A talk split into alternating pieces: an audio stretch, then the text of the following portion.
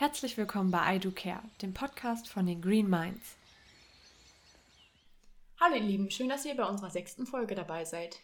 Wir wollen euch heute tiefer mitnehmen in das Thema der Nachhaltigkeit. Das Thema Nachhaltigkeit ist ja inzwischen in unseren Köpfen und im Alltag angekommen, doch wie schaffen wir es, nachhaltig zu leben? In welche Richtung müssen wir uns bewegen, um nachhaltiger zu werden? Aller Anfang ist schwer, aber das gilt nicht bei dem Thema Nachhaltigkeit. Heute haben wir unzählige Möglichkeiten, nachhaltig zu leben. Wir müssen nur bewusst handeln und unser Verhalten ändern.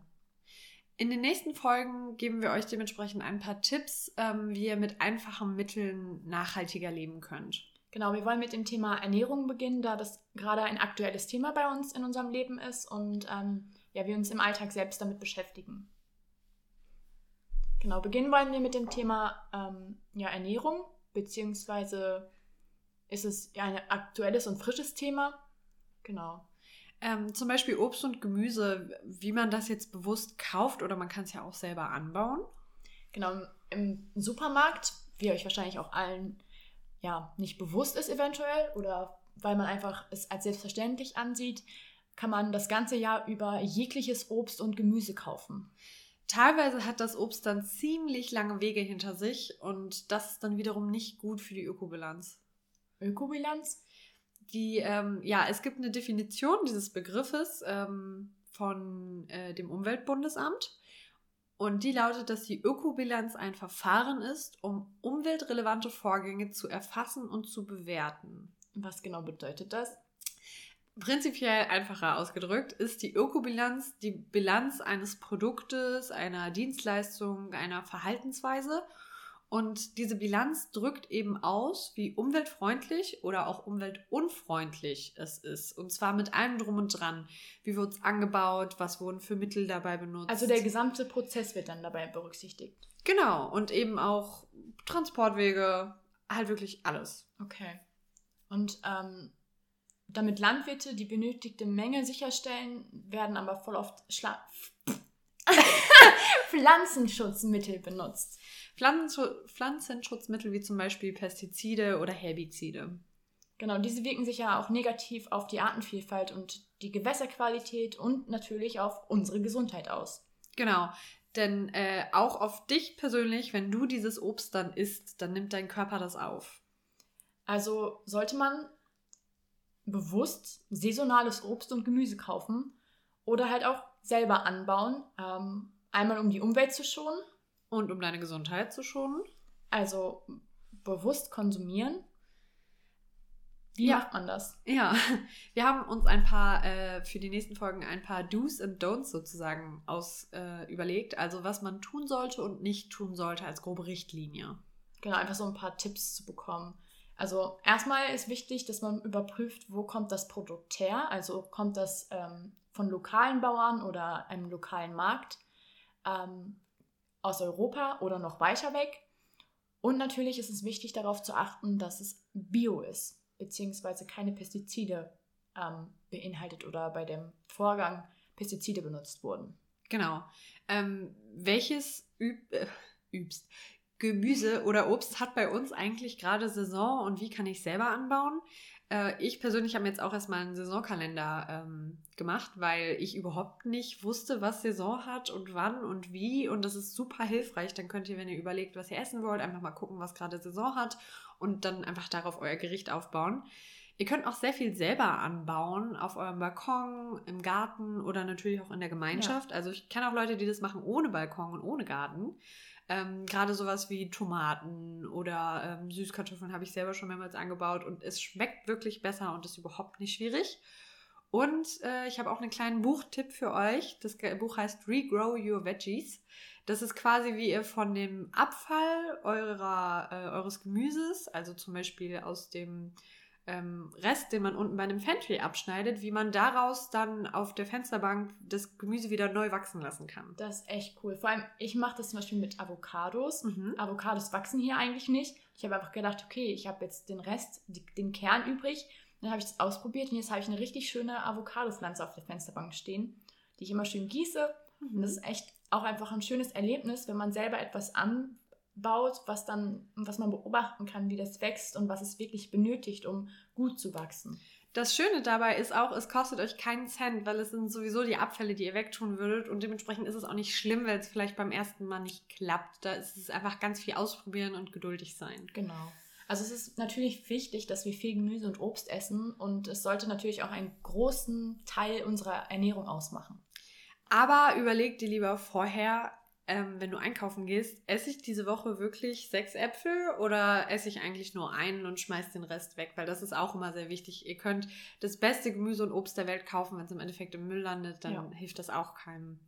Oder ihr müsst dann halt schauen, ob ihr dann, oder die Äpfel, die ihr dann halt nicht gegessen habt, wenn die dann braun werden oder so, dass man die dann ähm, anders verwertet, mhm. bevor man sie wegschmeißt. Genau, auch wichtig ist, wie lagere ich das Obst und Gemüse richtig, also damit es länger haltbar ist. Ich weiß nicht, ob ihr schon mal was von Ethylen gehört habt, aber das ist ein ähm, Gas, womit äh, Pflanzen quasi untereinander kommunizieren. Also das wird beim Reifen freigesetzt. Und die das ist dann quasi die Kom Ethylen ist dann die Kommunikation zwischen den einzelnen Pflanzen, beziehungsweise wenn ihr jetzt als Beispiel einen Obstkorb nehmt zwischen den einzelnen Obstsorten. Genau. Und ähm, eben auch, äh, ja, wie Leonie gerade gesagt hat, auch das Obst kommuniziert damit. Also das Obst reift ja noch nach zu mhm. Hause bei euch in der Küche. Und dabei setzen sie dieses Gas frei, manche in höhere oder niedrige Konzentration, wobei eben Äpfel dies in besonders hoher Konzentration freisetzen. Das heißt, sie regen dann die anderen Früchte dazu an, ähm, schneller zu reifen oder überhaupt zu reifen. Genau, was dann eigentlich mehr oder weniger als Tipp für euch bedeutet, ähm, wenn ihr Äpfel lagert und eine Avocado habt, die, die ihr aber erst in der Woche oder so essen wollt, dass ihr die erst vielleicht ein bisschen abseits von den Äpfeln lagert und dann so zwei Tage vorher sie zu den Äpfeln legt und dann wird sie nämlich schneller reif und zwar genau dann, wenn ihr sie reif haben wollt. Boah, das ist ein praktischer Tipp. Ja. genau, also was tun, wenn die Banane dann doch etwas überreif ist? Man kann gerade mit Bananen total viel machen, wenn die schon ein bisschen matschig sind und nicht mehr so super schmecken. Ihr könnt damit backen, ihr könnt Smoothies machen oder ihr könnt sie in Müsli tun. Das geht natürlich auch für alles andere Obst. Ähm, ja, besonders Smoothies oder Backen, dann macht ihr die ja klein und matscht die und dann ist es gar nicht mehr schlimm, wenn die Konsistenz nicht super, so ja. super ist, solange es noch gut schmeckt. Genau, es gibt richtig viele Rezepte online, also man kann einfach mal danach googeln und ähm, natürlich funktioniert das auch mit anderen Obst. Also nicht nur Bananenbrot, man kann auch mit Äpfeln was machen ähm, ja. oder mit Gemüse sogar. Ja, und ähm, nur weil irgendwas jetzt so ein aufgedrucktes Datum hat, an dem es wohl abläuft, heißt das immer noch lange nicht, dass es schlecht ist. Das ist ja auch im Moment ein aktuelles Thema. Wird ja auch schon häufiger diskutiert, dass man das irgendwie nicht Verfallsdatum nennt oder so. Verlass dich dabei dann einfach ein bisschen auf deine Sinne. Wenn ja. jetzt zum Beispiel dein Joghurt eigentlich schon vorgestern abgelaufen ist, mach ihn auf, schau, wie er aussieht, wie er riecht ähm, und schätze dann einfach selber ein. Sonst probier mal ein ganz kleines Stück und wenn alles super ist, dann hat das Datum überhaupt nichts zu bedeuten. Genau, das ist wahrscheinlich eher für die Unternehmen, dass, äh, die das Datum da drauf schreiben. Genau. Aber meistens sind Lebensmittel länger haltbar als ähm, das Datum, was da drauf steht. Ihr kennt das vielleicht auch im Supermarkt, wenn ähm, irgendwas für den halben Preis verkauft wird, weil mhm. es heute abläuft. Dann ist es eigentlich immer ein super Schnäppchen, auch wenn ihr es heute nicht essen könnt. Wie gesagt, gerade Dinge, die eingeschweißt verpackt sind, halten meist ein bisschen länger. Vor allem, wenn man sie richtig lagert. Genau, und dann könnt ihr einfach super günstig irgendwas kaufen, ähm, was noch komplett super ist. Ja. Genau, also das war jetzt erstmal das Thema Ernährung. Was auch interessant ist, ist, ich weiß nicht, kennt ihr das Dumpstern oder wie nennt man das nochmal anders?